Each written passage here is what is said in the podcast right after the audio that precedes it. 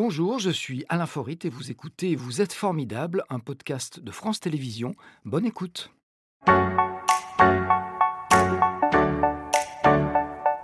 Sonia Delzongle. Bonjour Sonia. Bonjour Alain. Asseyez-vous, je vous en prie.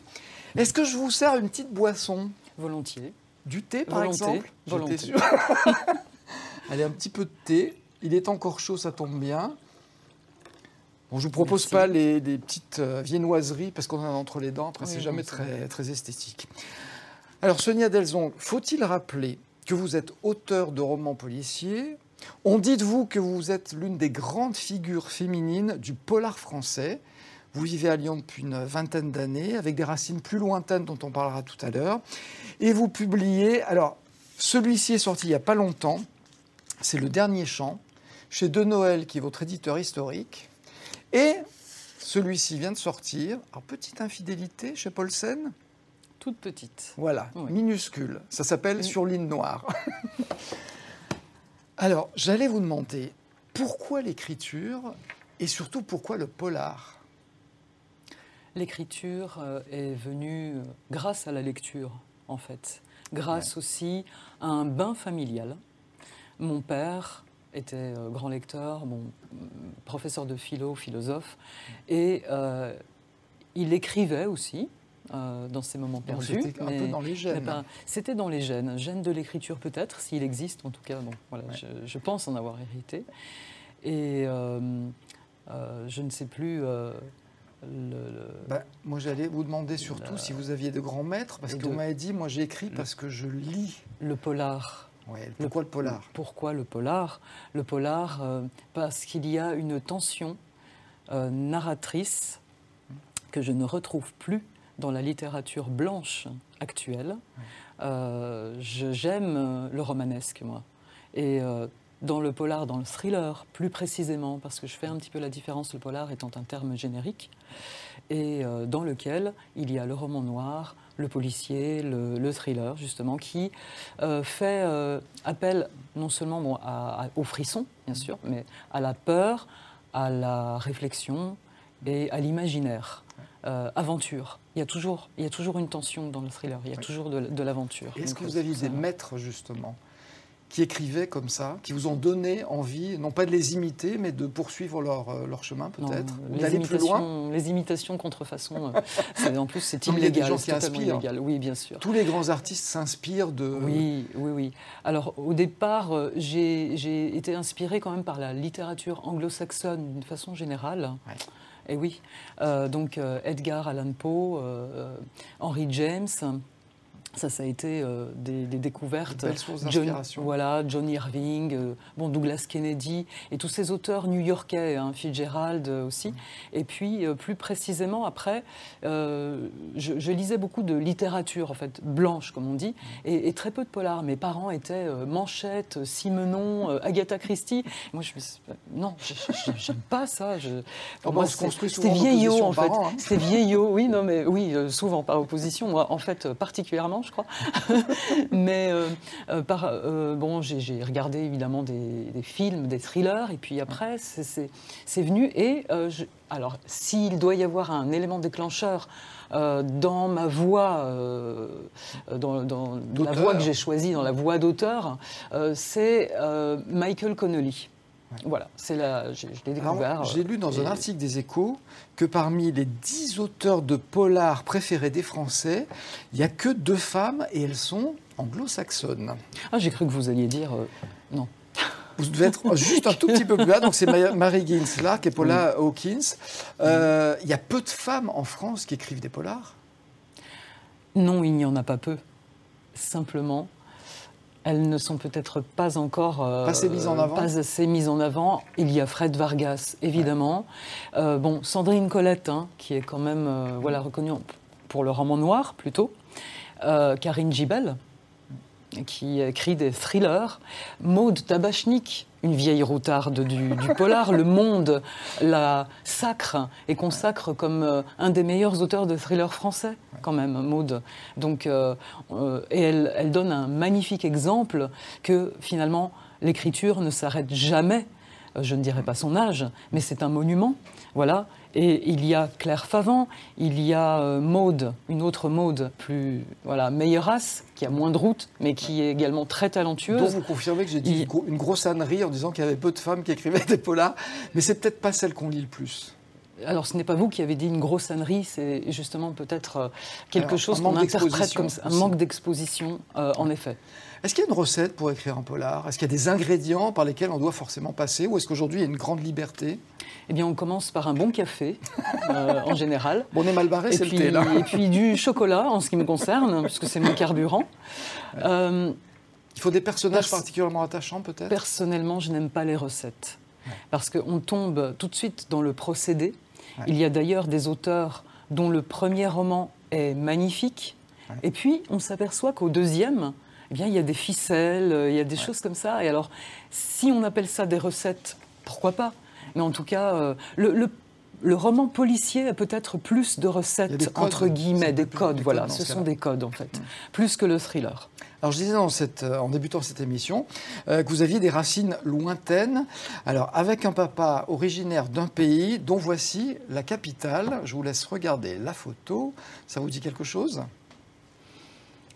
Ça me dit vaguement quelque chose. Ça devrait être Belgrade, normalement. Oui, ça devrait. ça devrait Et vous, passez, vous, avez passé votre jeunesse, je crois, entre la France, entre Dijon, plus, plus précisément, et la Serbie. Est-ce qu'on peut dire que vous avez, vous avez les, les, qualités des, deux cultures ou les richesses des deux cultures? Alors, euh, bon, ça, c'est effectivement dans la euh, biographie sur, euh, sur le net. Entre ma jeunesse entre Dijon, c'est pas tout à fait exact. J'ai vécu à Dijon. Je vivais à Dijon, je suis née en France. Euh, je passais deux mois par an en voilà, Serbie. Il y avait des allers-retours et donc forcément une influence Forcément une influence et en plus la langue. Euh, la langue qui, euh, je vais dire, définit la pensée quand même et qui permet de, de s'enrichir aussi de ce côté-là. J'ai su parler serbe, serbo-croate à l'époque, serbe comme on veut, avant de savoir parler français. Alors avant d'écrire, vous avez exercé plusieurs métiers. Alors si je m'accroche à ce que j'ai lu, mais je ne sais pas si tout est vrai, on parle de vie de bohème, de la tenue d'un bar de nuit. Euh, vous avez fait des études aux beaux-arts, ça je sais que c'est vrai parce qu'on se l'est confirmé juste avant l'émission. Euh, vous n'avez pas exposé euh, durant une quinzaine d'années. Est-ce que le fait d'avoir vécu plusieurs vies comme ça, c'est ce qui fait qu'on devient un bon écrivain? Et pourquoi le, bar de nuit, ça vous paraît pas, pas vrai peut-être euh, Non, c'est les beaux-arts, c'est vrai. Non, mais tout est permis. oui, tout est permis. non, non, mais je me dis que ça peut enrichir une expérience. Oui, complètement. Complètement. Ça, humainement. Humainement, tout ça, euh, évidemment, m'a enrichi. La peinture est une forme d'écriture. Et l'écriture, est une forme de peinture. C'est peut-être une platitude, là, ce que je dis, mais c'est ce que je ressens et j'ai toujours ressenti ça profondément. J'imagine que, surtout à la barre de nuit, on croise beaucoup de monde et je pense qu'on apprend beaucoup sur la psychologie humaine. On boit beaucoup aussi. Oui. Euh, Est-ce que vous avez besoin de vous rendre sur les lieux où vos romans se déroulent pour y trouver justement les détails qui font authentique et puis peut-être de l'inspiration aussi? Non, alors, je, ne suis pas de ces auteurs euh, qui, euh, chacun hein, utilise des méthodes euh, effectivement qui lui correspondent. Je ne suis pas de ces auteurs qui font vraiment des, repérages. Ou j'aime laisser libre cours à mon imaginaire parce que aller dans les lieux me bloque un petit peu. Parce ça limite l'imaginaire. En fait, j'ai tellement, j'ai une, bon, un peu une hypersensibilité aux lieux et puis aux émotions, et donc un lieu peut tellement m'habiter il vous pollue, en fait. C'est presque. Alors, j'aime pas dire polluer, parce que c'est. Voilà, c'est un mot euh, qui est plutôt négatif, mais euh, je, m'imprègne tellement que. Voilà, au bout d'un moment. Euh, Donc vous êtes quand même allé dans, les Highlands pour, vous inspirer Oui, parce qu'il n'y avait pas que ça. c'est pas sur l'île Noire, c'est un voyage, pas seulement un voyage, un voyage géographique, mais un voyage intérieur.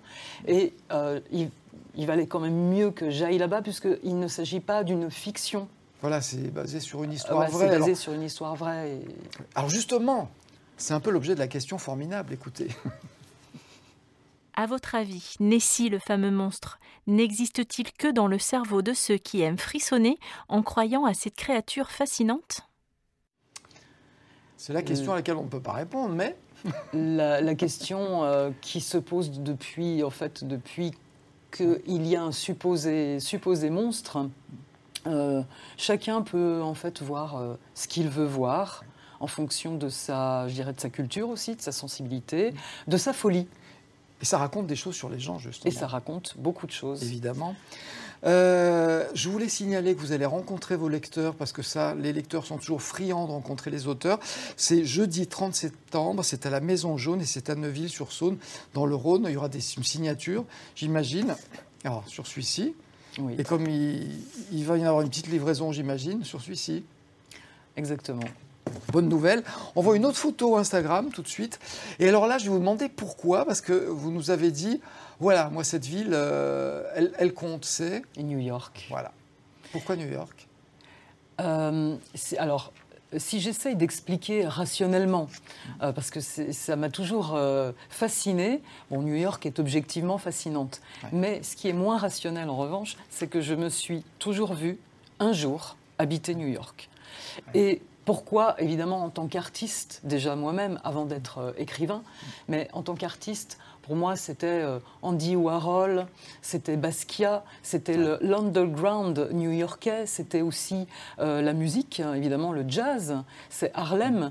Mes 50 ans, je les ai fêtés euh, là-bas, je les ai fêtés euh, à Harlem. C'est une ville où il y a une vraie place pour la culture et pour ceux qui, pour ceux qui créent.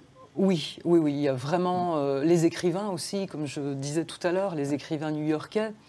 Euh, Paul Auster, euh, bon, Douglas Kennedy encore, euh, Fitzgerald là encore, et puis des auteurs, Toni Morrison. Moi j'adore parce que j'adore la culture afro-américaine en fait. Moi, je vous souhaite Et- d'aller vivre un jour, parce que c'est vrai que c'est une ville fascinante. Alors, vous avez sur vos genoux un instrument, et c'est votre petit cadeau.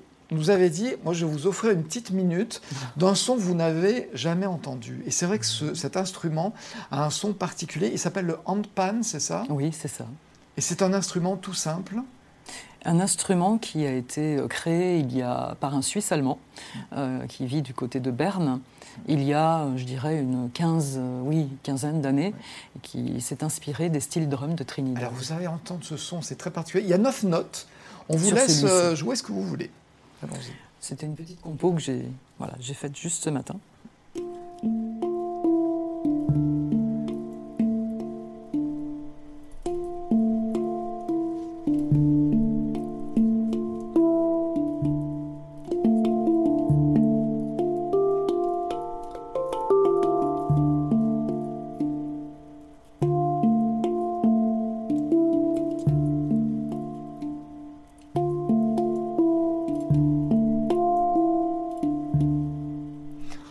Merci. Alors, vous m'avez dit avant l'émission, je trahis un petit secret, ça coûte quand même moins cher que euh, des substances illicites qu'on absorberait pendant longtemps, et ça fait le même effet. C'est amorti, on va dire, c'est amorti, voilà. Non, c'est très particulier. Euh, vous avez besoin de musique, vous, pour écrire? Est-ce que ça, ça vous, ça vous permet de trouver Non, l'inspiration maintenant, non éventuellement à la relecture, Ouais. mais euh, pour écrire, euh, non. Euh, maintenant, je dois... Il faut être très concentré sur ce qu'on concentré. Puis la musique bah, parasite là encore un petit peu, puisque elle va m'emmener euh, peut-être dans, voilà, dans des On univers ce qu'on disait qui tout à l'heure. qui vont pas forcément. euh, alors même, je peux choisir une musique qui va coller, mais ça sera quand même pas la même chose. Je n'écris plus en musique. J'ai écrit au tout début. C'est quoi pour vous quelqu'un de formidable Tiens? Haha. C'est vous? La question. non, non, vous sauvez. pas, pas comme ça. Ah, c'est- ah bon C'est vrai Bon. Euh, quelqu'un de formidable, c'est quelqu'un qui suscite euh, une admiration aussi et puis un enthousiasme. Voilà. Vous êtes formidable. Il y a un cri du cœur, il y a une générosité, euh, il y a donc, euh, euh, je ne sais pas si nous sommes tous formidables, mais je pense que euh, pour nos amis ou pour la personne que nous aimons, pour nos parents, pour... nous avons été à un moment donné de notre vie une personne formidable. C'était Vous êtes formidable, un podcast de France Télévisions. S'il vous a plu, n'hésitez pas à vous abonner. Vous pouvez également retrouver les replays de l'émission en vidéo sur France.tv.